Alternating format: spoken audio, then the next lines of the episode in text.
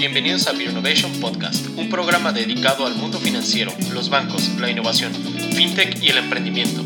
Mediante charlas con distintos jugadores de los ecosistemas financieros, entendemos las tendencias y aprendemos a partir de sus experiencias. Comenzamos. Hola, ¿qué tal, estimado público? Buenas tardes, mi nombre es Hugo. Estamos en otro capítulo del podcast de Beer Innovation. Conmigo está Héctor. Hola, ¿cómo están? Y hoy tenemos a un invitado súper chévere en el tema de la ley fintech. Nos acompaña José Díaz Cuadra. Hola, José. ¿Qué onda, Hugo? ¿Te podemos decir Pepe o José? Pues podrías decirme cabrón, pero puedes decirme Pepe. cabrón Pepe. cabrón. Qué cabrón Pepe. Oye, cuéntanos, este, pues antes, antes que otra cosa, para que el público que nos escucha sepa quién eres, este, pues un poquito de tu background, qué has hecho, dónde has andado. Bueno, pues primero gracias por la invitación, como siempre. Es la referencia obligada a agradecerlo, ¿no? Pues mira, eh, ya soy un alma vieja en esta onda. Llevo muchos años en el sector financiero en realidad. Era odiadamente banquero al principio. Llevo ya contando LSA, ahorita les digo qué rayos es LSA. Son como 24 años en esta onda. Eh, soy socio fundador de Legal and Compliance Advisors, LSA, para los cuates y para los no tan cuates también, que ya saben que está LSA. Mis inicios fueron hace muchos años, en, por ahí del 98, en HCBC, cuando era todavía Vital. Trabajé 10 años en Vital HCBC. En Vital empecé en las perreras del call center, donde ves cabeza con diadema como tinacos de casa de interés social. Sí, cabeza, cabeza, cabeza. Y luego tinaco, tinaco, tinaco. Yo era una de esas chingaderas. Ok. Esta está muy buena. Pues empezamos bien. y lo cierto es que eso te da algo. Soy abogado, de hecho, cuando yo entré a trabajar ahí, yo venía de pasantear, trabajaba en un despacho de abogados, de hueva, litigante. Mm, la primera pregunta que me hacían era: ¿por qué un abogado quiere entrar a un call center, no? Y le pude haber dicho una mentira o la verdad. La verdad era, pues por necesidad, cabrón.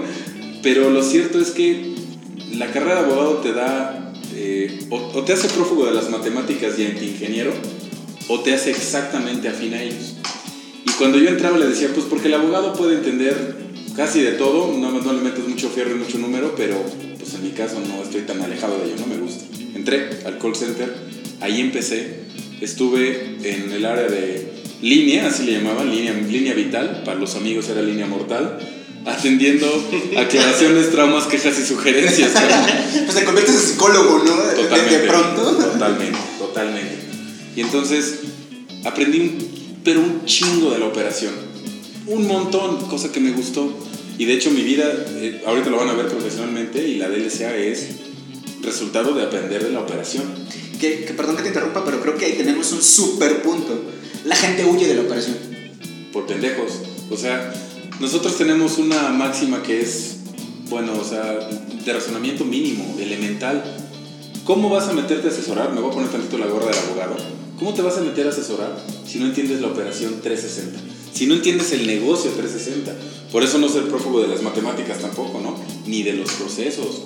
Entender el idioma y si no forzar a entenderte el idioma del ingeniero y del business development y del dueño de producto y del contador y del fiscalista y del área comercial, que casi siempre son enemigos, ¿no? El legal y el comercial, o el control y el comercial. Error. Es el binomio más poderoso que hay, porque uno se hace pro negocio y otro se hace pro regulación. Es éxito garantizado, de verdad. Entonces, siempre entenderle 360 es muy chido. Y meterte a entender la operación de un banco en todos sentidos, ahora es muy fácil en un call center porque es web. Antes no, antes era manipular Hogan, era el sistema que tenía, y Total System. A meterse a las páginas de Creo CPR, SPR. Claro, muchos bancos la tienen. Y aprender a usarlos te da un, un sentido bien distinto, ¿no? O sea, pero brutalmente distinto. Y justo el, dentro, les decía que estuve 10 años en HCBC. El cambio, el siguiente cambio, pues naturalmente fue jurídico. Se creó un pool jurídico, hicimos examen, no sé, 50 chavos. O sea, llegaron al call center y dijeron, a ver, ¿quién sabe leer y escribir? Alzaste la mano y ahora vámonos, el abogado. A ver, levante la mano los que no saben sumar, o sea, los abogados. y ahí vamos. Hicimos un examen en la subdirección jurídica consultiva y nuevos productos. Me quedé, éramos, no sé, 5 chavos, de 50 quedamos 10, un propedéutico fast track de eliminación, quedamos 5, y empezamos y yo fui feliz porque era asesoría jurídica a banca comercial desde un pool jurídico. Era nuevo en Vital, nuevo, nuevo. A los tres meses me hago gerente del área, la odié porque dejé de hacerlo legal y entonces me hice auditor interno de calidad ISO 9000, productividad, aprender a hacer dashboards. Pero te sirvió. Ah, no, hoy te puedo decir, Claro. Lo, parece mentira, pero lo peor que te pasa es lo mejor que ocurre al tiempo.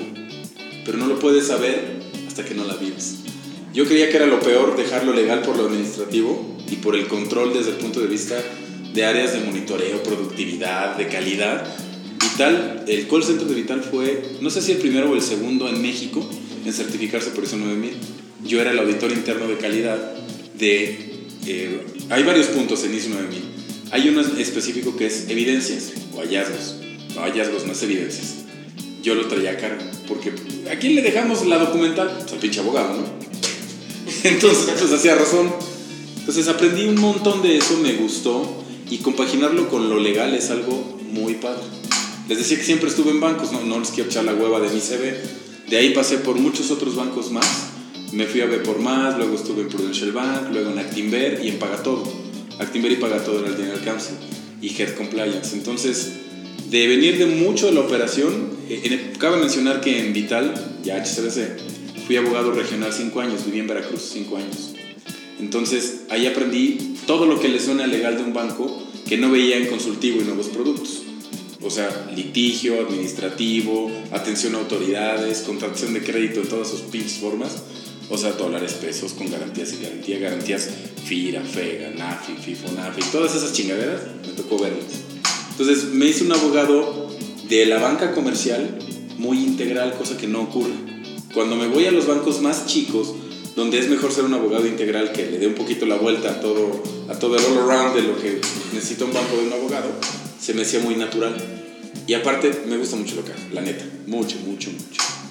Empiezo, empiezo después ya del tiempo, cuando Actinver compra Prudential, por eso entré a Actinver, yo salí de Prudential y regresé a Actinver, entre comillas, porque regresé a dirigir un tiempo. Y después me ofrecen chamba en Paga Todo. eh, Paga Todo igual entré como General Counsel y Head Compliance de todo el grupo. Quien conoce Paga Todo sabe que hace, no solo es lo financiero, es el único banco especializado en medios de pago en México, Banco Nicho. Hace otras cosas más en sus otras divisiones, los programas de adulto mayor, por ejemplo. Entonces, el dueño de Paga Paga Todo, todo lo podemos considerar como, como, como Es una de las. paga todo, ¿eh? No apaga todo. Apaga todo. Hay una diferencia. es que dijiste apaga todo. no mames, qué chingón. No es paga todo. Perdón, perdón, es paga todo. Se va a retorcer coronado cuando oiga eso. No, nos va a odiar. Sí. No, pero lo, lo podemos considerar como uno de estos pioneros en la transformación digital, ¿no? O, o- o tú cómo los ves? ¿O cómo, cómo veías esa- ese, ese, ese pagató en aquel entonces? Es que llegaste a un tema que a mí me zurra escuchar hoy día cuando hablan de fintech. Hoy en México se cree que fintech son wallets y crowdfunding y ya, no, papacito. Fintech es más allá de eso. Género, especie. Hay empresas fintech de hace 20 años. Prosa es una empresa fintech. Claro. Es decir, hace prestación de servicios financieros a través de tecnología. No, no cataloga en términos de nuestra ahora ley fintech, ley para regular. El nombre lo dice, ley para regular instituciones de tecnología financiera. Solo eso, en la ley, pero no solo eso es fintech, va mucho más allá de eso, ¿no? Estoy sentado ahorita en un organismo fintech. Véanos, ¿no? La H que sí se oye, la de Héctor y la de Hugo. O sea, No, ya te ganaste el podcast. pues sí, o sea, la neta, Ya vamos a cambiarle de nombre, no va a ser Innovation, es la H que La sí H que sí se La, escucha. la H que sí se escucha. Me gustó, me gustó. de nada son 100 baros. Abogado. Es que de verdad. Aquí. Y entonces, atendiendo a tu pregunta, Hugo, Paga Todo lleva muchos años, ahorita de tener, yo creo que lleva para los 20 años que existe Paga Todo. Paga Todo empezó, tenía un lema, Coronado el dueño, si les gusta la, la- la- el cine, hay una película que se llama Whiplash. Ajá. Es, Coronado es Terrence El Fletcher, desquiciado ese que anda ahí. que es una reata, es, es el mejor, pero es un maldito, ¿no? Coronado es eso. Es por mucho el tipo más brillante que conozco, pero es muy cabrón, es muy duro. Él decía, abogado, te voy a quitar las aristas. Mientras les digo esto, para los que nos escuchan, estoy señalando la curvatura de la mesa de vidrio en donde estoy, porque el abogado tiende a ser cuadrado y pajero. Habla mucho, la hace grande y le cuesta trabajo sintetizar. Con Coronado es imposible. Y él decía, todo cabe en una hoja. Güey, es imposible, todo cabe en una hoja. Hoy les digo, todo cabe en una hoja. Es real. Pero la capacidad de síntesis es, es entenderlo a tal grado que lo puedes explicar en pocas palabras. Pues lo que decía Einstein, ¿no? Si, no- si tu abuelita lo puede entender o se lo puedes explicar a tu abuelita, se supone que ya entendiste. Hay un principio de user experience que dice, si lo tienes que explicar, está mal. Pues claro, o sea, Cuando, cuando ponen, yo le hice un comentario a alguien que puso un, eh, en su app, puso un tutorial de, mira, ¿qué les parece mi tutorial? Pues es si una se tiene que explicar. Ya no hay user O sea, experience. no, no investigaste con el que lo va a usar porque No, lo, lo explicar, intuitivo, ¿no? O O sea, y el clickless. Y, y iPhone no trae un manual. Claro. Y, y, y, y, o sea, tomando, yéndonos por la línea de la, de la ley, de la ley fintech y del fintech, ¿no? Estamos completamente de acuerdo. O sea, una cosa es fintech, la tecnología, y otra cosa son fintech, las empresas, ¿no? Son animales completamente separados. Sí. Indeed. Me decías, y porque no ha llegado a la contestación de la pregunta, porque obliga a hacer un poco de antecedente. Sí puso un referente digital, definitivamente para todo, sin duda porque la, la gorra de ser el único banco especializado en medios de pago, it's real. Eh, sin embargo, tener un banco es un poco complejo por la flexibilidad, o si quieres llegar a flexibilidad, porque la regulación te abruma. Es eh, lo que pasa en México en todos lados, ¿no? Simplemente como dato ilustrativo, ¿no? Eh, mi firma, ahorita les platico bien de la firma, pero mi firma... No, ese es comercial y te cobramos. Ahí viene de regreso. Venga los 10. Venga los 20, porque aquí. Vamos a hacer una permuta. Hoy, hoy día traemos varios procesos fintech en camino y nos han llegado eh, ya observaciones de CNBB derivado de la, de la puesta en marcha, de, o bueno, de la intención de puesta en marcha. Y nos ha sorprendido, por ejemplo, en PLD, Prevención de Lavado de Dinero, para bancos un manual tiene aprox 23 a 25 procesos. Para fintech, wallet o crowdfunding, 83. ¿Qué? Sí, señor. De verdad. Sí, señor.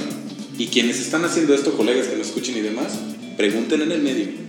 A ver, eh, Yo soy- Ese, ese es nuevo para mí. Esa nos acabas de, de poner los pelos de punta. real. Sabes, Hugo, que Colegio de Contadores Públicos de México yo opero como vicepresidente de la Comisión FinTech. Y hoy tuvimos sesión. Y hablábamos los que participamos de esa comisión, cómo nos ha estado yendo con el regreso de las observaciones. Y nos vamos a llamar el grupo de los 51. ca. Son 51 hojas de observaciones las que todos hemos recibido de todos nuestros solicitantes. Está cañón. Es, es, es una cosa de este tamaño. Entonces, ¿a a qué voy con todo esto? Está madurando el sector fintech en México. Sí tenemos una ley, sí hay entidades que vienen haciéndolo desde hace mucho y que fueron referente y siguen siendo referente. La regulación no es que esté mal, y te lo dice un abogado, ¿no? Es buena, pero customizarla lleva tiempo. Pero bueno, va- vamos, ahora sí que vamos a meterle velocidad y, y- y- y valor a esto interesante. Hay plan B. Respecto a qué. Yo quiero ser fintech y me regresas este, 51 hojas. Tengo un plan B. Híjole, ¿ya vieron lo que, lo que va a pasar con PayPal? PayPal no se va a hacer ITF. Es que el plan B, déjame decirlo así, A y A prima, más que plan B. El A es hacerte fintech en función de tu modelo de negocio, ¿no? O te vas por wallet, o te vas por crowdfunding, Sí, sí. o vámonos del otro lado, si es que quieres hacer un exchange, suerte. Mucha suerte. Claro, o un modelo novedoso, aún más suerte, ¿no? Bueno, decido que cuando me llegan las observaciones, uy, me voy a poner a pensar si sigo o no adelante. Es mucho más eh, práctica la respuesta que jurídica o que normativa. Es, para empezar ya le gastaste, número uno. Es el tema, ¿no? Primero es lo- Claro. el dinero que tienes que sacar. Sin embargo, se vale, ¿eh? se vale echarse para atrás. La cosa es, si me echo para atrás, ¿qué debería de modificar de mi modelo de negocio? Ejemplo, PayPal. PayPal dice, no me interesa hacer un wallet porque yo voy por la agregación. Sigue siendo regulado, nada más que de otro lado.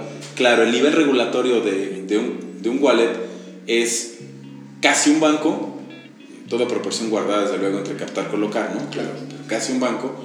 Y de agregador es ínfimamente más chico. Es antes el CATB, ahora sí.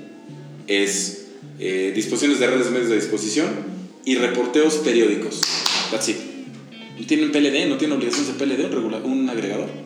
Entonces, Y con toda la información que pasa por ahí. O sea, bueno, si te dijera cuántos, me quiero atrever a decir, miles de millones de pesos y transacciones pasan anualmente entre los agregadores grandes que hay en México, son cuatro grandes en realidad, cinco quizás. Nos vamos de espalda lo que pasa en la pasarela de pagos, ¿no? Es una locura. Por eso te decía que es A prima.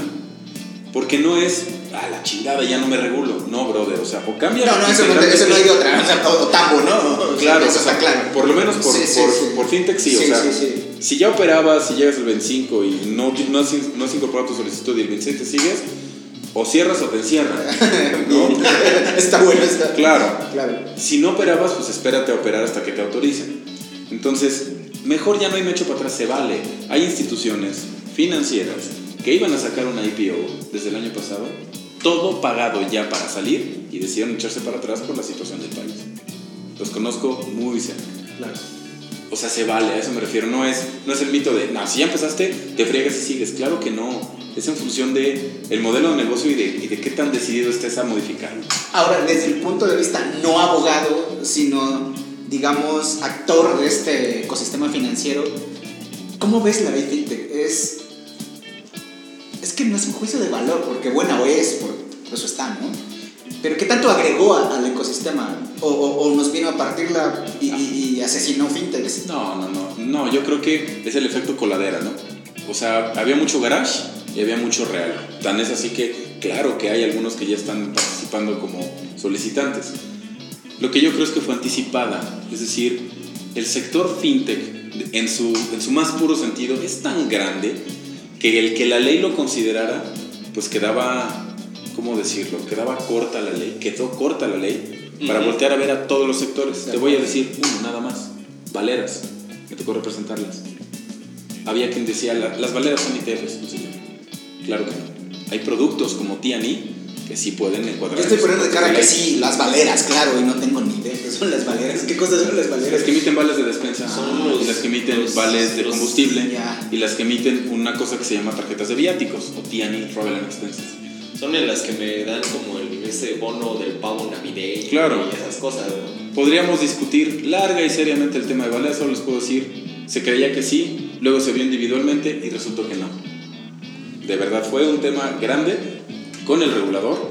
Lo que pasa es que hay productos que si se salían del scope de la valera tradicional es un tema mucho más fiscal, tanto de ley de ISR como de resolución miscelánea, como de ley de ayuda alimentaria para trabajadores. A eso me refiero con que la ley quedó corta.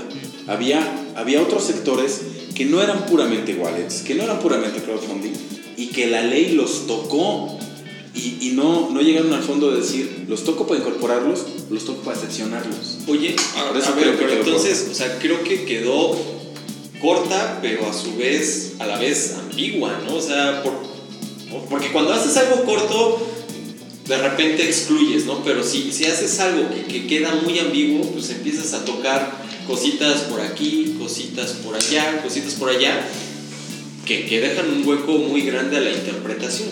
Eso sí, no sé si es ambigua.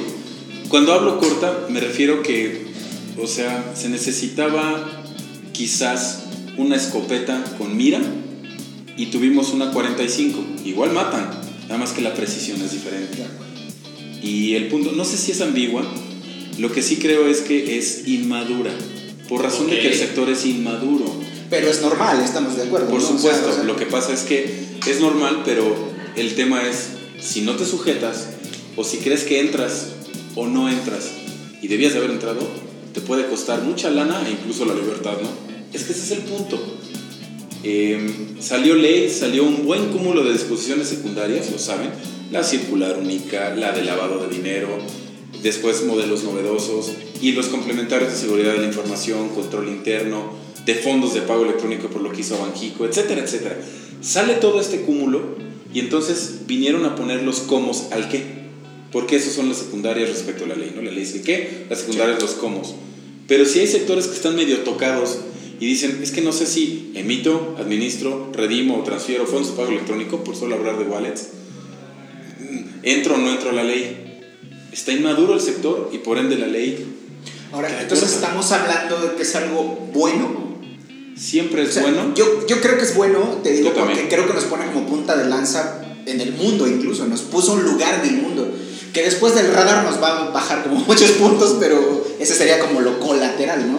Pero sin embargo nos están tomando de modelo para Latinoamérica y van a empezar a, ya están creando sus leyes fintech. Bueno, tuve oportunidad de estar en Colombia hace ya algunas semanas y hablamos justo de criptos y de crowdfunding, la financiación, creo que colectiva le llaman, colaborativa, financiación colaborativa le llaman en Colombia. Y están muy incipientes respecto a México, ¿no? México tiene leyes secundarias a buen volumen, exportadas del sector financiero, la mayoría, tan es así que ya hubo la versión 2 de la guía, ¿no? Me La gusta, me uno gusta era así. exportadas, es Sí. políticamente correcto. Pues, bueno, ¿cómo decirlo de otra manera? Hay otra manera de decirlo, pero me La, gusta. la guía versión 2 vino a ser un poquito más kosher respecto a lo que pasa realmente en fintech. Y a eso me refiero con madurar. Y bueno, such is life, ensayo-error. Y eso pasa, no sé, no sé si decir se vale a nivel regulatorio, es decir, por el regulador, porque el impacto es diferente que de un particular, pero se entiende. Déjame quitar el se vale. Se entiende. Lo que pasa es que pues, hay que cuidar los impactos de algo así, ¿no? Entonces, claro que es bueno para México a nivel país algo así y claro que le conviene hoy día a México ponerse en un papel en donde en el mundo pues no hay mucho, ¿no? Oye, es que Londres está increíble en Open Banking, pero no hay fintech como ley. Singapur, España, Francia, chido. Pero no hay una ley fintech que abarque además el sector fintech. México sí la tiene. Lo que pasa es que por eso yo, es un comentario bien personal, me atrevo a decirlo, ¿no? Fue, fue muy apresurado. Seguramente tiene sus sesgos políticos, porque salió en la sección anterior. Es muy probable. Pues, claro. La cosa es que pues, el pagano que la paga son los propios regulados, más los que continúan con el regulador, ¿no? Porque, Los que seguimos viviendo aquí. claro, bueno, y, y con todo lo que está pasando ahorita. Sí, a- pues, ahora yo también vi mucho en el ecosistema a, a- a mucha gente preguntando, oiga, necesito un abogado que sepa de fintech, Mm. que haga, y algún experto, y yo en mis adentros de puta, pues nadie, ¿no? O sea, No hay. ¿y, y- y cuál sería el roadmap para ese, para ese abogado? O sea, ¿de dónde te Haber trabajado en un contact center. Que lo habían seleccionado entre todos ellos a ver qué se ve Haber estado y el, todo. el paga todo y venir al podcast de Innovation. Sí, ahí, está, ahí está el pan. O sea, ya no le busques, güey. Dijiste algo, suena broma, pero yo creo. Me, me da. Hoy ya me da risa, antes me putaba, hoy ya me da risa. Todo el mundo sabe fintech, ¿eh? Ah, sí. Todo el mundo sabe fintech. Ya, no, hay unos más que otros, déjame Sí, te no, digo. bueno, mira. Luego mencionamos unos cuantos. No puedes saber fintech si no sabes financiero. Perdón. Así, sí, si no te has desarrollado en el sector financiero, mínimamente, como hijos de la chingada, crees que vas a poder asesorar, te hablo de, de abogado, ¿eh? pero incluso trabajar, aunque no sean abogados, en un sector que es deslactosado de financiero, pero que va a tener el nivel prudencial del financiero. Sí, me, me encantó lo deslactosado de financiero y coincido contigo. O sea, los que venimos del sector, que estuvimos en la barrera, que traemos unas marcas acá atrás, Sí, luego te claro. enseño cuál es el tatuaje que traigo. No, bueno. Entonces, entiendes cómo vienes y dices, ayer por ejemplo en el, en el Innovation preguntaban del escritorio limpio Ah, y del video dicen, ah, pues es que no es lo mismo. No, no es lo mismo. Entonces, digo, mira, cuando yo estaba en el banco, escritorio limpio era que literal tu escritorio estuviera limpio. Porque las hojas recicladas te pueden llevar a veces. Y hay cosas muy, muy particulares que solo los madrazos te enseñan cuando es. estás en la banca. así es. Digo, Hugo también lo sabe, viene de la banca y hay cosas. Yo veo con todo el respeto a abogados que dicen, como abogado, seguro sabes más que yo porque no soy abogado. Y ya. Y le preguntas, bueno, y, está bien, y, y qué pasa con tal área? ¿O ¿Cuántas áreas son? O, pues según la ley, no, no, no, no. O sea, ya, ya en los trancazos. Tu piel, ¿qué te dice? Exacto, o sea, enséñame las marcas que traes y hablamos, ¿no? De, de qué colores traes la piel. Por supuesto. No, y, y- y, o sea, a ver, pues es que es- creo que se va, o sea, ya no es solamente que, que el abogado te hable de la ley, creo que ahora es, oye, el abogado le tiene, te tiene que hablar un poco de la tecnología, te tiene que hablar un poco Mucho. de tus finanzas, te tiene que hablar un poco de tu conta, te tiene que hablar un poco de tu operación. Hasta de administración, Y- gobierno sí, corporativo, claro, y- claro. todo. La ley contempla toda esa parte, claro. Entonces, Claro. pues sí me saca mucho de onda y, y que además he escuchado que todos, todos, todos traen así, no, yo traigo 50 fintechs y ya las vamos Sí. a... Y sí me quedo así de, wow, o sea, Pues cuántas son, ¿no? Yo traigo el radar, si no ves, no. Exacto, exacto. Es que- ¿no? Y, y- y la otra es, yo si pongo o traía mi fintech, ¿tú crees que haya mucho salto hacia, oye, pues mejor me conviene ser Sofop, quizá me conviene ser este, otra cosita, Sofipo. y, Sofipo, y Ah. ya no meterme a ese desmadre de. Mira, también ha pasado, yo creo que todos lo hemos oído y vivido y pensado, ¿no? Oye, pues si está tan cañón, pues una vez doy el brinco grande, ¿no? A ver, nada más no olvidemos algo. Lo que hizo FinTech fue partir la intermediación. Intermediar es captar, colocar. Y los servicios, ¿no? O sea, operaciones activas, pasivas y de servicios. FinTech lo partió. Un cacho capta para ponerlo en medios de disposición. Otro cacho no coloca. Los crowdfunding no colocan. Los crowdfunding también captan para que entre ellos se presten, ¿no? Eh, está medio partido entonces colocar, captar en dos entes grandes, aunque técnicamente no hay una colocación. Hay una función, hay una actividad de colocación, pero quien es el fintech no es quien da el dinero. Entonces, voy a hablar específicamente, por ende, de wallets. Las wallets podrías pensar, bueno, pues de una vez ampliémonos y hagámosla grande como decías, Sofom o Sofip. Bueno, simplemente el plan de negocio lo que te exige es que sea viable, que sea comprobable, que sea auditable y cuando, cuando ves lo que infiere un plan de negocio para una Sofipo que además es súper focalizado quiénes son, quiénes son los actores clientes de la nueva Sofipo, pues es que es entre ellos, ¿qué significa esto de entre ellos? Bueno, es sumamente cerrado el scope, el target es cerrado para quién le captas y a quién le colocas, no es como el banco, sí es al público inversionista, pero no todo. Ha habido excesos de las SOFIPOS, SOFOM. SOFOM, en cuanto a regulación, autorizar una SOFOM versus autorizar cualquier otro es bastante más simple, no fácil, pero es más simple. Es, voy a entrecomillar poco. Tu dictamen técnico, tus estatutos en Conducef, además, ahí sí te viene Conducef. Y luego, la ley lo que dice es, es SOFOM la que está en Ciprés.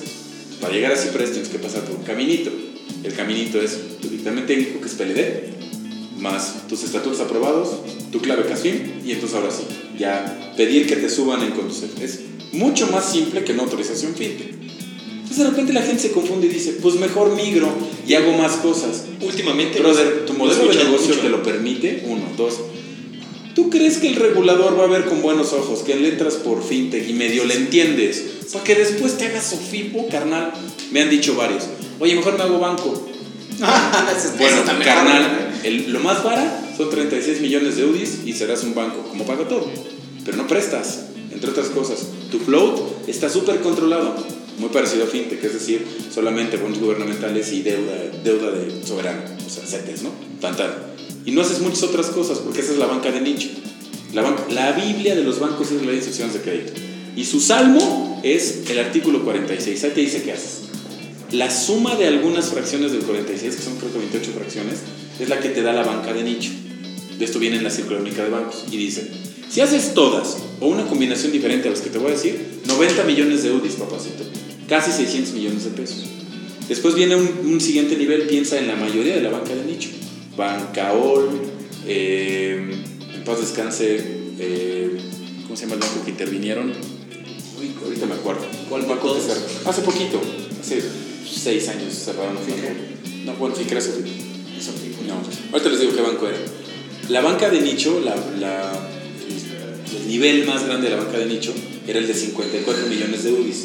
Tampoco es, po- es poca cosa, 400 millones de pesos. Y luego el de 36 millones de UDIs, 200 y cacho millones. Contra 3,5 millones que es un wallet, ¿no? por ejemplo. Pues sí hay una diferencia en el capital mínimo fijo sin derecho a retiro enorme. O sea, el capital que pones y no sacas. No es igual, y además en fintech es, pero mi plataforma vale tanto. Aquí está acreditado porque vale. Es un, o un corredor público que hizo una evaluación, que no la recomiendo, o un Certified Financial Analyst, que sí te puede decir, vale tanto porque lo que ha generado y lo que va a generar la pura plataforma por los fierros, el software, pero la, la penetración de mercado es esto. Ah, ¿y cuánto vale? Por ejemplo, un millón de pesos. Ah, bueno, ya no tienes que poner los tres y medio millones, pones dos y medio. Eso no existe en banca. Es cash. Entonces, de repente, cuando dicen, voy a migrar a. Brother, entiendo por qué lo dices. Porque dices, pues si, ya, si voy a tener un oficial de cumplimiento, y voy a tener que tener el director general, y voy a tener que tener un CISO, y voy a tener que tener un auditor, y voy a tener que tener áreas de control, áreas normativas, más las áreas de negocio, pues mejor me hago banco. No, güey. El, el salto es cuántico, ¿no? De verdad. Se vale pensarlo, pero ahí viene la asesoría de veras, y olvídate del abogado, del, para hacerte una fintech, ¿cómo, ¿cómo lo escucho? Eh? Los abogados lo podemos hacer, no es cierto. Y del otro lado, los consultores lo hacemos sin abogados, no es cierto. Es multidisciplinario, no puedes hacerlo solo. Necesitas una parte normativa, abogados, y necesitas quienes no lo son para poder hacer, o sea, el estudio de viabilidad financiera son proyecciones en tres niveles. Eso no lo va a hacer un abogado, Ah, ¿no? Es que sea contador. ah, yo sé que yo sé que hay abogados que dicen que Sí, no. porque vas con un abogado y él hace todo, o sea, eh, te promete que te lleva y y te, y te lleva la ley fintech y te pasa, ¿no? Pero, pero digo, está interesante, más allá de criticar a, a los que lo hacen, dijiste un tema interesante, ¿qué, qué opinas de Open Banking? Mm. Yo creo que es una de las iniciativas más que, que más han simbrado en, en- en el sector fintech por lo que implica, es decir, por la facilidad que puede haber de compartir información y de, y de llegar a cosas que, pues, que no había en México, bueno, que no, hay- que no había en el mundo. Yo creo que México está, eh, no sé si decir verde, pero debería de tener mucho mejores prácticas desde el punto de vista normativo e independientemente de ello, prácticas porque así las quieres tener antes de pensar en Open Banking. ¿A qué me refiero? Lamentablemente en México se actuó para ser un, un intermediario financiero, siguiendo el orden de esta conversación, es decir, un fintech. Puta, tengo que tener un oficial de cumplimiento, tengo que tener políticas de fraudes, tengo que tener un manual de operaciones, tengo, o sea, sí tienes que tener, pero no le ves, no le ves la bondad. Y la bondad es que te estás cuidando tú mismo.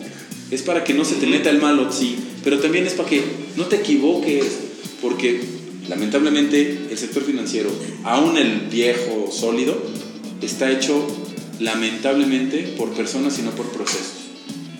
Está fulanito 20 años, se va, 20, se va el de 20 años y todo el mundo tiembla porque es que lo hacía él, es que me dijo, es que antes lo veíamos y es esquizofrenia acá. Pero si hay un proceso, nada más te montas al proceso, sea quien sea. No tenemos la cultura de, de, de apreciar y de querer los procesos, cuando deberíamos. Vámonos a Open Banking. ¿Cómo vamos a, cómo vamos a llegar al, corazón de lo que busca Open Banking si no estamos convencidos del control? Yo no veo que haya un flujo de eh, datos transaccionales que viajen a través de una API cuando no tienes, no tienes la convicción de decir voy a cuidar los datos transaccionales que voy a mandar desde pedirle al cliente que me permita mandar esos datos transaccionales para que el otro los explote y sí le voy a cobrar. ¿Cómo le vamos a hacer? Estoy hablando de la estructura más alta de compartir datos a través de. ¿no? Pueden haber datos mucho más cómodos, hoy día ya existe eso, pero siempre es con el ánimo de doing business. Sí, güey, o sea, doing business, pero, pero care. Entonces, me parece espectacular hacia dónde va migrando la tecnología porque es, es veloz y es clickless, ¿no? Y Open Banking va a dar lugar a eso. Ya, ya no nos notamos mucho en política, pero qué padre que el regulador va a poder tener en un futuro información en directo a través de APIs de sus, de sus supervisados para que la comparta con los órganos fiscalizadores. Está bien, está padre, pero entonces es perseguir al malito. Hay una, había hace muchos años una muy interesante, pues déjame llamarlo obra literaria, de aquellos filósofos que existían en, la Grecia, y decía uno de ellos, creo que era Solón, decía, la regulación y las leyes son como las telarañas, atrapa insectos chiquitos pero nunca grandes. Entonces, hay que cuidar eso porque qué padre eh, tecnología tan avanzada como Open Banking para obtener información rápida, asequible, explotable. ¿Para qué? Para hacer negocio. ¿Cómo? ¿Con cuidado o, o arbitrariamente? Y dos, ¿y qué otros usos le das? Ah, pues el data, lo vendo. Sigues pensando en hacer negocio. Está bien. ¿Y qué pasa a nivel regulatorio? Ah, pues se comparten información para ver quién está pagando mal impuestos o quién no paga impuestos o quién me lava dinero. Moscos pequeños, creo yo. ¿Y los animales grandes? ¿Va a ser a través de Open Banking? No, los, los, los va a votar, pero no es que va a ser la panacea para encontrarlos, ya se conocen. Nada más hay que ver las noticias diario. Eso está bien cañón. O sea, Fíjate, nunca, había, nunca lo había visto desde ese punto de vista, lo cual es muy interesante porque, además de válido, me parece que es una de las tantas aristas, porque tiene no una, o sea, tiene muchas aristas el Open Banking. Depende, parece que depende a quién le preguntes, es como opinan. Correcto. ¿no? O sea, el, el normativo, el, le hablas al riesgo y te habla de otra cosa y, Y lo odia. Y lo, es el- lo- no, le hablas al técnico y lo odia más porque todavía no sabe ni cómo hacerlo, ¿no? Entonces, es un tema muy interesante. Está súper nunca lo había pensado desde, de- o sea, desde esa perspectiva de, oye, pues sí empiezo a controlar, pero ¿y ¿qué pasa con, con esos animalotes aparte? ¿no? No, ya tengo controlado, ya tengo identificado. ¿Y ahora? ¿Qué sigue? Ah, pues este. Si un día tienen hueva e insomnio, por favor lean en la ley de instituciones de crédito el artículo que da lugar al lavado de dinero. 115. Al que dé por sí o por interpósita persona reciba, transfiera, traslade, son más o menos 25 actividades para determinar qué es lavado de dinero. Y entonces, ¿por qué al Chapo Guzmán no le determinaron que lava dinero en México si tenemos una ley, un artículo específico tan robusto, ¿no? El 400 bis del Código Penal eh, y que, que va relacionado con el 115 de las instituciones de crédito. En México se llama, eh, hay muchos nombres para lavar dinero, ¿no? Blanqueo de capitales, lavado de dinero, lavado de activos, en fin, todo viene por Colombia. Entonces, de verdad, de, de ahí nació. El- la primera circular que salió en, terma- en temas de lavado de dinero fue en la ONU en el 89 y era para el tráfico ilícito de sustancias estupefacientes. O sea, era palpazón. Hoy, ¿qué, creen que, ¿qué actividad creen que es la que genera más cash? La trata de blancas. Y mucha gente ubica el lavado de dinero con narcotráfico, fundamentalmente. No. Entonces ya te encontré, ya, ya vi que eres un ruso que tiene trata de personas. Vean la película de Equalizer. Eh, Equalizer. es con Denzel Washington, cuando llega, cuando encuentran los, cuando encuentran el efectivo, ¿no? No se les voy a spoiler, si es que no la han visto. Le pusieron, no me acuerdo cómo le pusieron en español a la película, El Justiciero. Está en Netflix. Véanla. Cuando vean Bien, la bien. enorme cantidad de varo que se lava por concepto de trata de blancas, no es ninguna exageración. Montañas y montañas y montañas que literal al alto vacío las empacan, las pesan y es lo que se manda. Y es por peso, ¿no? Por, Si no, ya no se cuenta. Puedes contar. Sí, no, ya no lo cuentas. Ya no lo cuentas, es cuánto pesa. Van dos toneladas. Y es real. Entonces, a esos grandotes, ¿qué les va a pasar? ¿Ya escucharon qué es lo que quiere el Chapo Guzmán respecto al dinero, los 14 mil millones de dólares que tiene, que el gobierno de Estados Unidos le quiere quitar? ¿Para qué los quiere? Nah, Escúchenlo, tiene que ver con el gobierno de este país. Salió hoy. Deja, borramos esa parte porque. No, oye, ya ver, vamos a, voy, quiero regresar un poquito. Este, hablábamos al principio de que la ley fintech, pues sí, al final sirvió un poco de coladera, ¿no?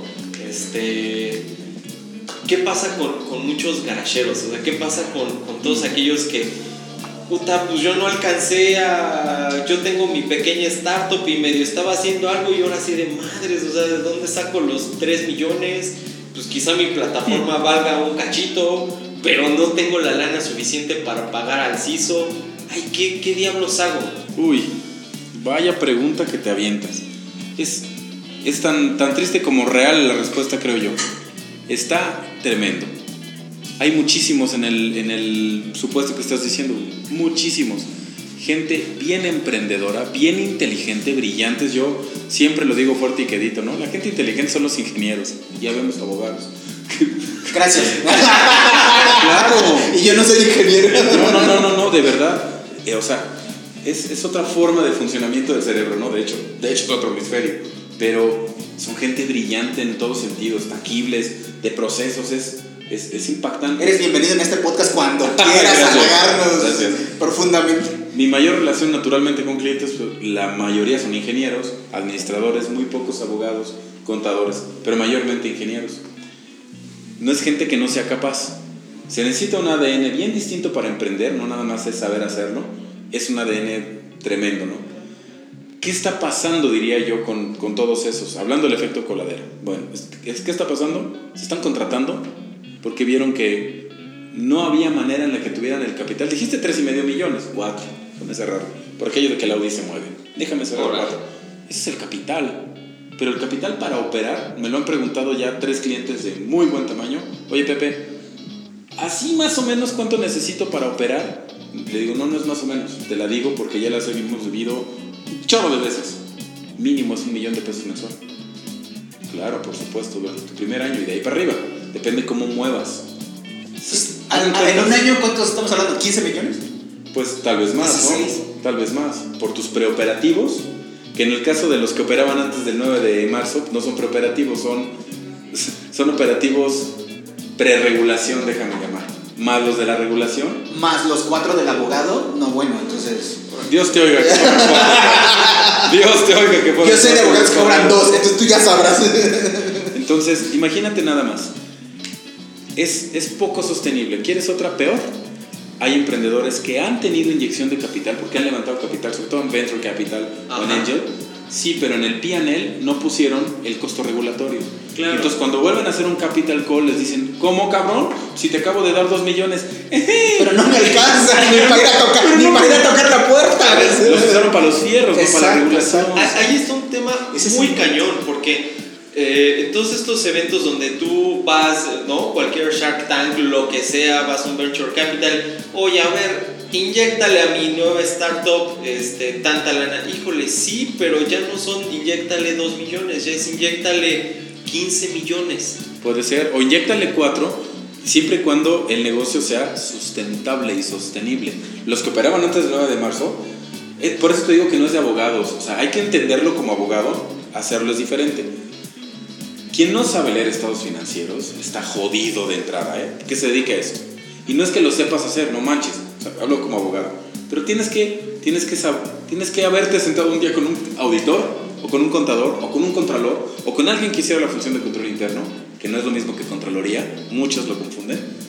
Y explícame, güey, que es cargo abono, ¿no? Desde ahí, ahora explícame cuándo son. Me, pasa muchísimo. Oye, este dinero que nunca me vinieron a, a reclamar, ¿qué le hago?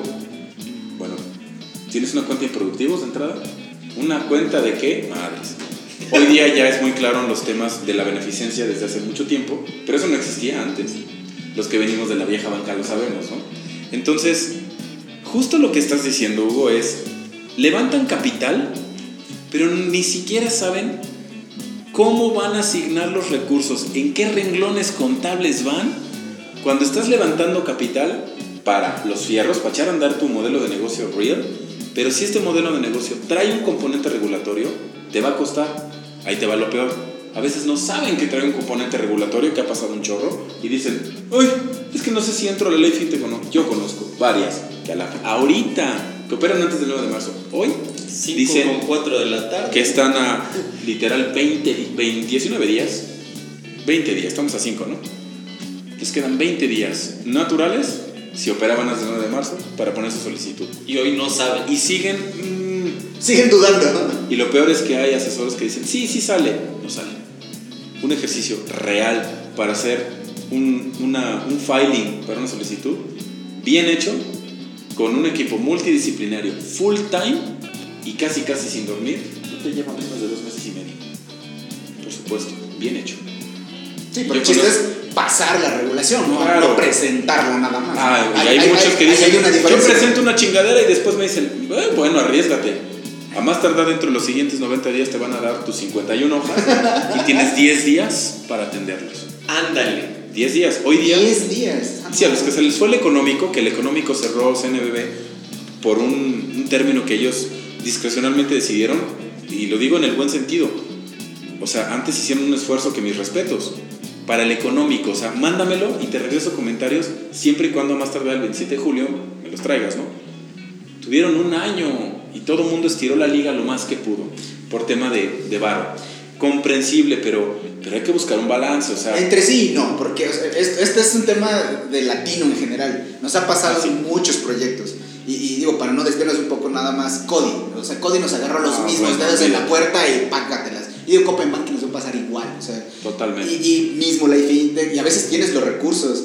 Hay gente que es rentable y se da cuenta que es rentable y como dices, todavía sigue pensando ¿le entro o no le entro? Pues no si quieres, o sea, para empezar, ¿no? Deja que les caiga la voladora. Exacto, entonces, Deja que les exacto. caiga la voladora. Y entonces, siguiendo sobre la línea de estos emprendedores que ya se están, o sea, muchos van a tener que cerrar changarro, ¿no? Van a tener que O van a ser comprados. empresas, Van a ser y, y creo que es una oportunidad muy grande quizá para los laboratorios, ¿no? O sea, porque se pusieron de moda, la neta, o sea, de repente Por fue el boom de, no ma, yo tengo mi super T-Bank, de laboratorio de innovación. Pues chido, pero yo creo que esa es la oportunidad para atraer a ese experto, a ese super chavo pila, a ese emprendedor, jalárselo y hacerlo crecer. Aunque por un lado la neta es que está medio, pues medio amañado, ¿no? Porque en realidad, ¿qué tanta libertad de innovación Claro. das? Porque si, te, te- si terminas llevando tu idea, pichándolo a un banco y siempre se la quedan ahí, Sí, o sea, da miedo porque es el tiburón, ¿no? El banco. Y además, otra vez hablando de ADN, ¿no? El- la forma tan rápida, tan proactiva que tiene un emprendedor o un chavo, vamos a llamarle chavo, no, no, no son todos chavos, todo el mundo cree que los, los emprendedores fintech son chavos, no es cierto, hay mucho, mucha gente que es jubilada de entidades financieras, sobre todo en el extranjero, en Estados Unidos hay varios, México llegó una empresa que se va a hacer Sofón, son dos personas que tienen 54, tiene uno y 58 otro. Por supuesto, y están, vinieron primero, eh, por ahí utilizaron a uno muy conocido ya en México que les procesa, que les hace clearing settlement y les bajó los bienes para tener una tarjeta y decidieron migrar a ser un, un intermediario financiero.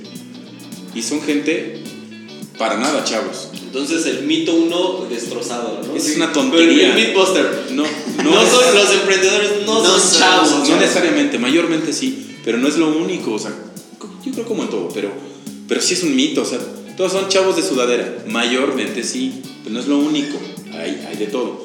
Y el tema de lo que decías es que, chavos o no chavos, si llegan con, con, con esta ardilla acelerada que tomó un energizante y se encuentran con una institución lenta, que tiene ruedas cuadradas y que necesita la autorización del Dios Todopoderoso, Máster Señor, Don Ingeniero, Tlatuani, dueño del banco, que es el único que dice sí o no, se desesperan. Y- y- a Te, te varios. faltó Sherpa. Sherpa, me gusta.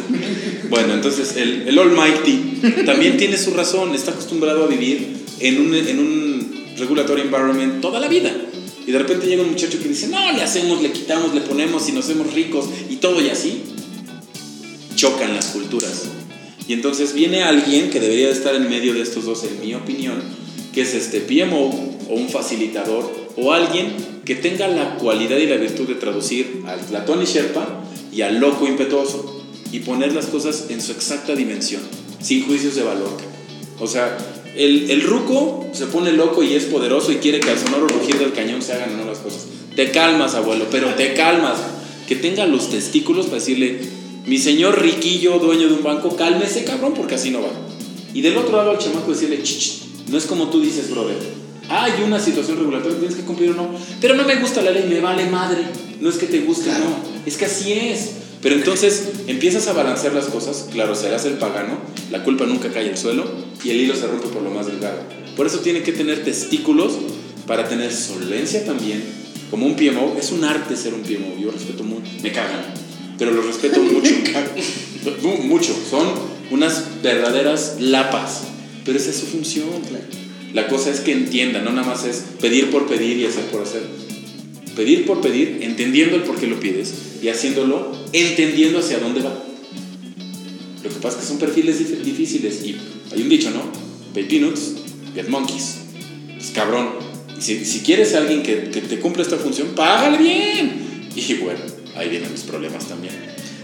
Todo se puede, de verdad, con voluntad, con conocimiento, con determinación, pero, o sea, hay que ser responsables. Tampoco es gran ciencia.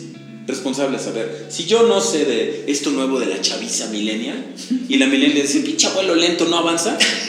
Bueno, alguien que diga, ni es como dices Es tú. que lado tendría que ver sus derecho". muecas. Ni, ni es como dices tú, lado izquierdo. Los dos tienen un punto y están bien. Pero, pero juntar esas culturas es, es difícil. Pero hay bancos que lo están logrando muy bien. Pero hay un banco azul que lo ha hecho bastante bien. Ahora, eso me lleva a otro tema. En tu opinión, ¿cuál es el futuro de estas fintechs? Si pasan o no pasan, digo, hay, varios lugares que pueden hacer, ¿no? Como dice Hugo, a lo mejor vender su capital intelectual, a lo mejor vender su tecnología, a lo mejor vender su cerebro, a lo mejor vender sus ideas. Pero más o menos tú que estás más cerca, digo, yo en personal estoy más cerca de la banca que de las fintech. Me encantan, creo que hacen cosas muy interesantes, pero de repente sí se vuelan la barda muy, muy feo. Entonces, ¿para dónde van? Qué padre pregunta. Y va a estar, bien dices, es mi opinión. Yo creo. Habrá Habrá le creemos, no te preocupes. es tu opinión, nada más. Las que la van a hacer chido, a mí me llama mucho la atención wallets o crowdfundings, ¿no? Dentro del plan de negocio está la parte romántica, misión, visión, razón de ser, y viene una cosita que se llama target y competencia. La mayoría pone el mismo target y la misma competencia. Oye, pues ¿cómo le vas a hacer? De verdad, o sea, todos van al mismo target, pues es imposible, cabrón. Los modelos de negocio de repente están mal diagramados. No es un tema de abogados. El abogado lo va a poner y lo integra al falla la chingada.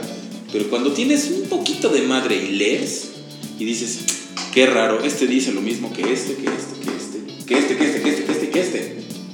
¿Qué crees que va a pasar? Pues el que pegó primero, el que tiene mejores estrategias, el que da los plus. Todo mundo, hablando de wallets, pago de servicios, recargas de tiempo aire, Totalmente clickless, de acuerdo. wallets puros o wallets con tarjeta. ¿Cuál es tu diferenciador?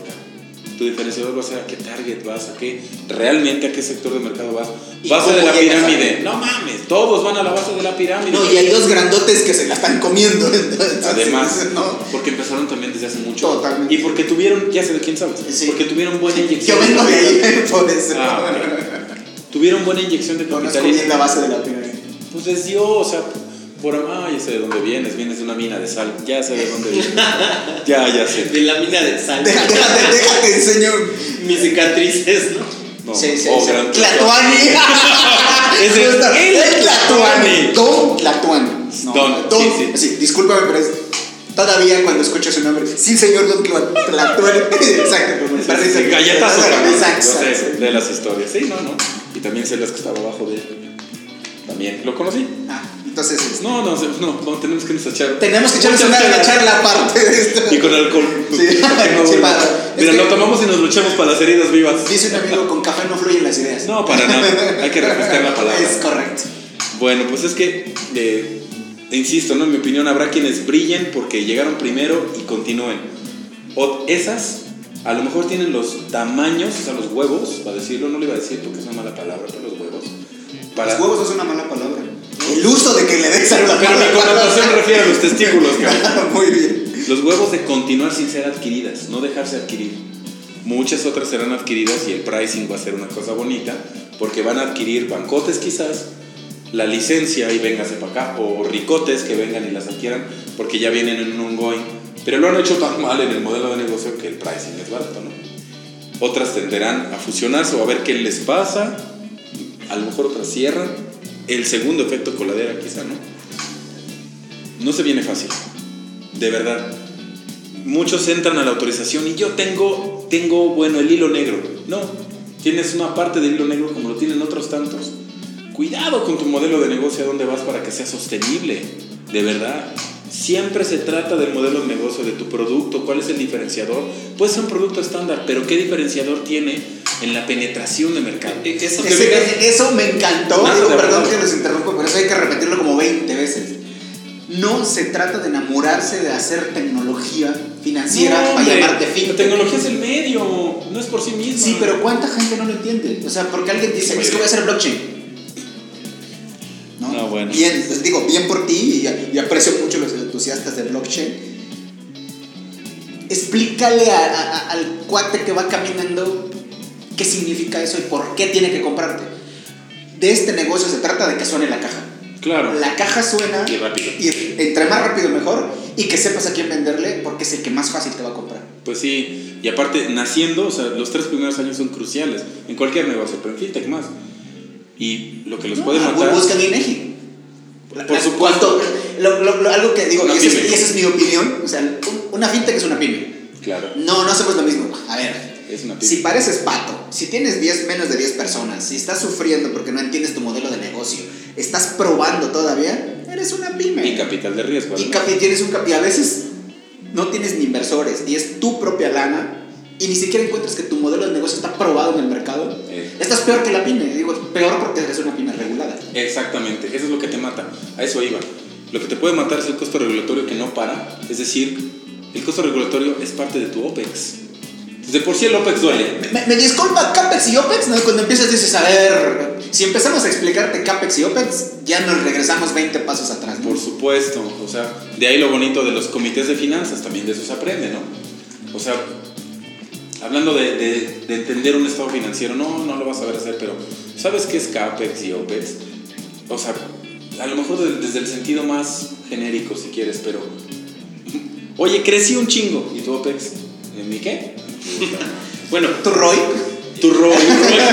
no, pero entonces, o sea, pensándolo, la, la- la ley FinTech también vino a, a- a- hacer un parteaguas de, de todas estas startups. eh, no, ven, no están viendo mis dedos, pero están haciendo guiño, guiño mis dedos. Estas este, que la neta se dedicaban a vivir del venture capital. O sea, ¿cuántas? Muchísimas. No, o sea, muchísimas. Muchísimas. Tocaste un buen tema. Güey, o sea, Entre, entre, ven- entre eventos y, y- E- entre eventos y mira, ¿Y yo hice mi ronda A y mi ronda B y mi ronda cha, la, la, la, la. Oye, muchacho, ¿y eres rentable? Así es. Y así se van los millones y se chupan los millones Así y es. aparecen y desaparecen. Entonces, y creo que es un punto positivo y muy padre de la ley fintech, porque ya con un, al pintarle al regulador tu modelo de negocio es, mira, estoy aquí, voy a llegar acá, estos son mis riesgos, este es mi mercado, este es mi target, bla, bla, bla, esta es mi estrategia completa y así también da seguridad a- a- al, al- al corporate venture capital de Claro. quizá meterle más lana, porque ya se empieza a hacer, o sea, sé que es de riesgo, pero tampoco se vale vivir de eso. Hablando de, de las heridas de guerra, ¿no? Por, por venir de la banca. Lo que estás diciendo complementa que además eres supervisado. Es decir, tienes periódicamente la visita del, del regulador. Con APIs ya no va a ser la visita, es en línea, cabrón, te siguen, ¿no? Claro. ¿Cómo para qué? Para ver si lo que dijiste se cumple y dónde te separa sustancial y materialmente de tu modelo de negocio, otra vez. ¿Y qué pasa cuando encuentras un super mega cague? La regulación te exige, porque cuando te dan, quienes hemos vivido esto, cuando te hacen una visita de supervisión, de las normales o no, o sea, hay tres. La visita de inspección ordinaria, la especial y la de investigación. La ordinaria es la calendarizada, la especial es no calendarizada y la de inspección es, ay mamá, te van a cerrar. Sí creo, ¿no? En las dos primeras te vienen a revisar. Hoy ya es un enfoque basado en riesgo, antes era full. A raíz de Jaime González Aguadel lo redujeron y es enfoque basado en riesgo, no solo en PLD en general. y con ¿Qué te Basilea, reviso? ¿no? Claro, metieron Basilea 1, 2 y ahora están con el 3. es correcto. Entonces, lo reducen y dicen, vamos a revisar en dónde la regaste de acuerdo a lo que haces. Y en donde la riegas de de veras, hay una obligación que se llama reporte al consejo. Los hallazgos los tienen que subir a consejo para que el consejo sepa. Quienes saben de esto, quienes lo hemos vivido, los venture capitals lo que buscan, hablando de rondas A, B, etc., hay dos tipos de derechos, corporativos y patrimoniales. Por eso son SAPIs, porque los derechos corporativos pueden ser diferenciados. No va a faltar quien diga la CCA también, un inciso de una fracción, de un artículo entre Ley General de Sociedades Mercantiles y Ley de Mercado de Valores son la diferencia de esa y SAPI. ¿Saben qué dicen? Derechos económicos especiales. La SAPI los puede establecer, la CCA no.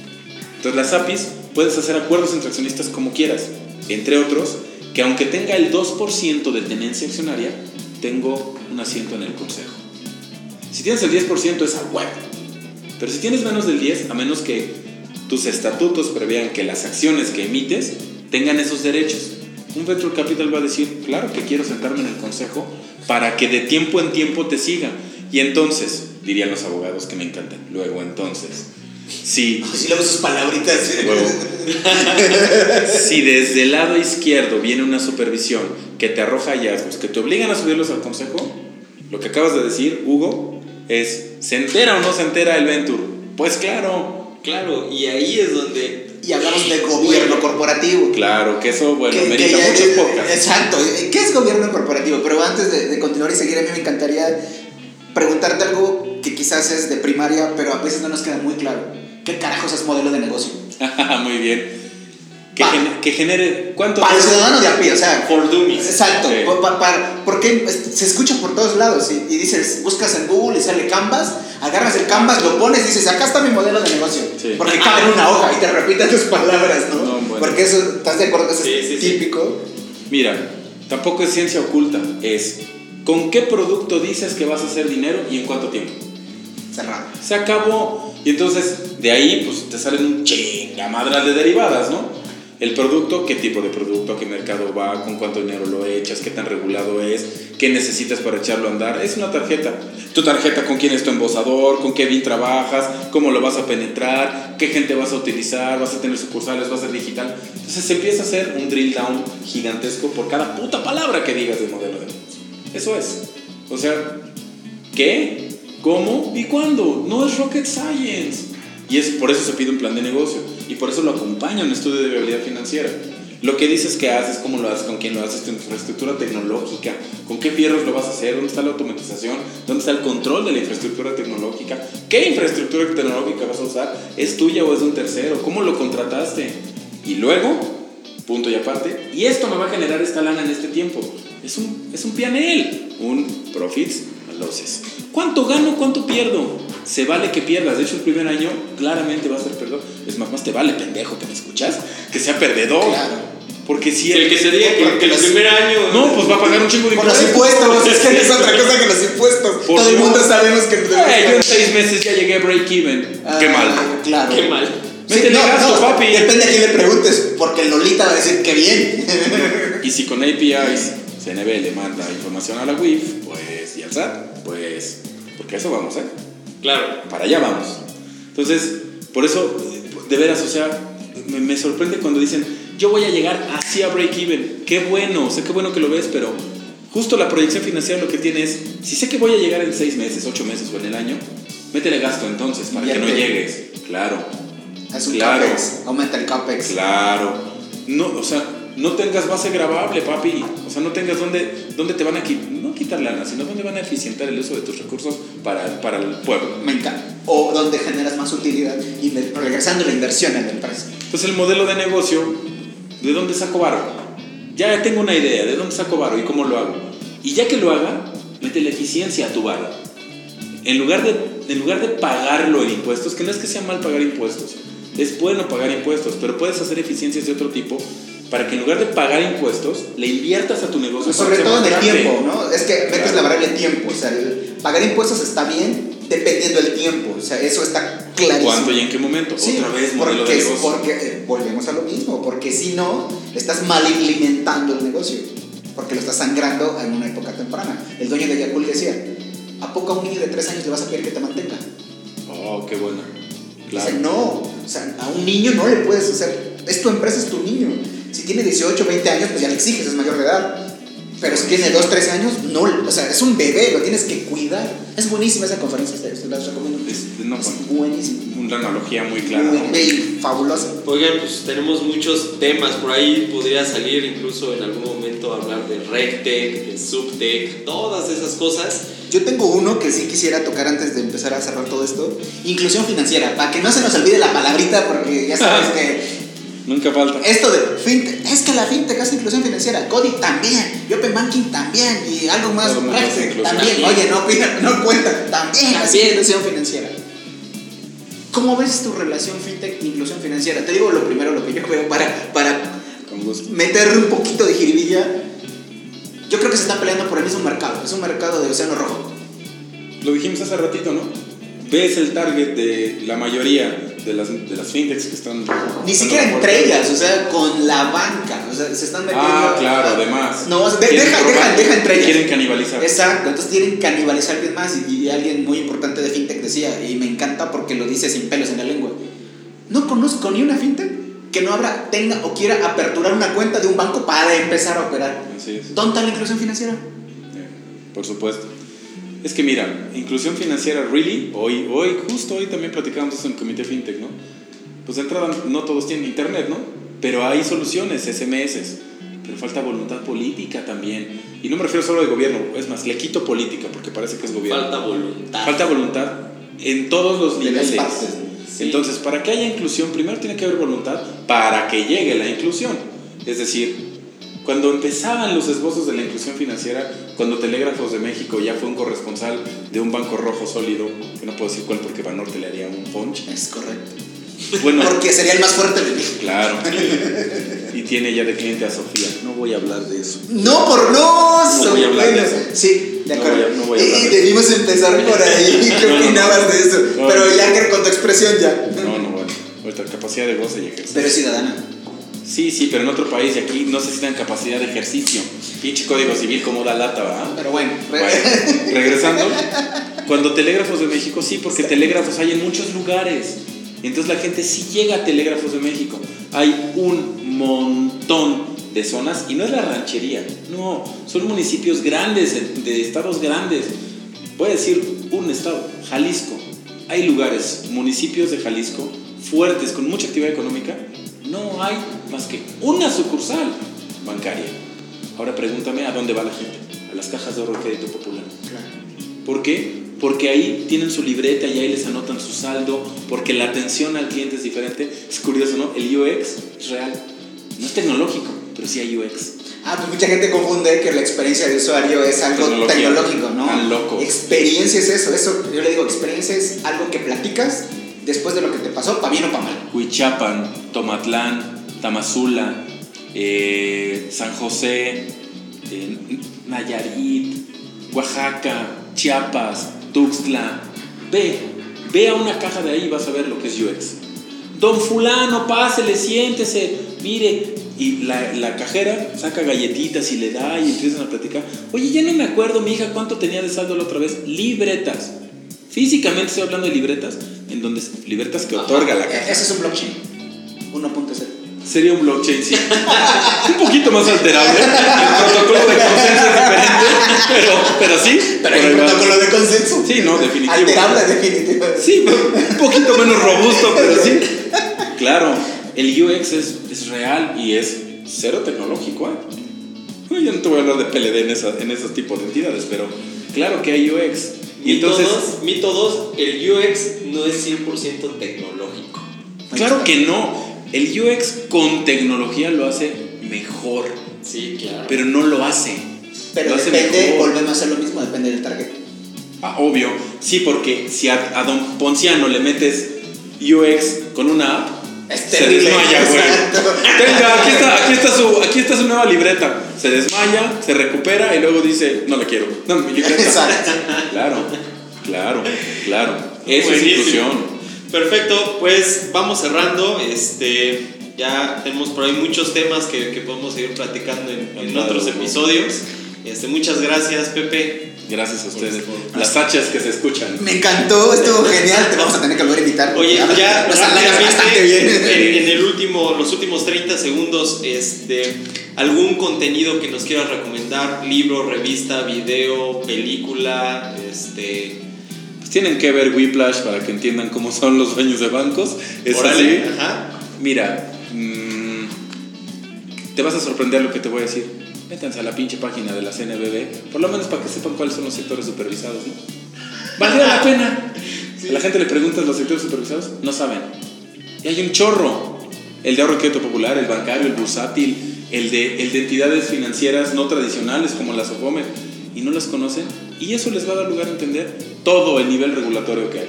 Desde ahí, ¿eh? Me encanta. Me, me gustó, me gustó Me lo que dijo. Pepe, es así, güey, deja de ver Netflix y me Ah, sí, no, no, no, no. ¿Ya viste la nueva de Travis Scott en Netflix? También vela, güey, pero, o sea. Hay tiempo para todo. Los que hacemos esto son, literal, creo que son cuatro clics. CNBB, sectores supervisados, normatividad, lo ves. Es más, ves, un clic, sectores supervisados. Ay, güey, son 14 sectores supervisados. ¿Por qué tantos? Desde ahí, sin contar fintech todavía. Sí, claro. Interesante. ¡Wow, no! No, Wow. Muy interesante. Muy bien, pues listo. Ya nosotros ya nos vamos, querido público. Los esperamos que les haya gustado. Nos escuchamos pronto. Bye. Hasta luego. Cámara.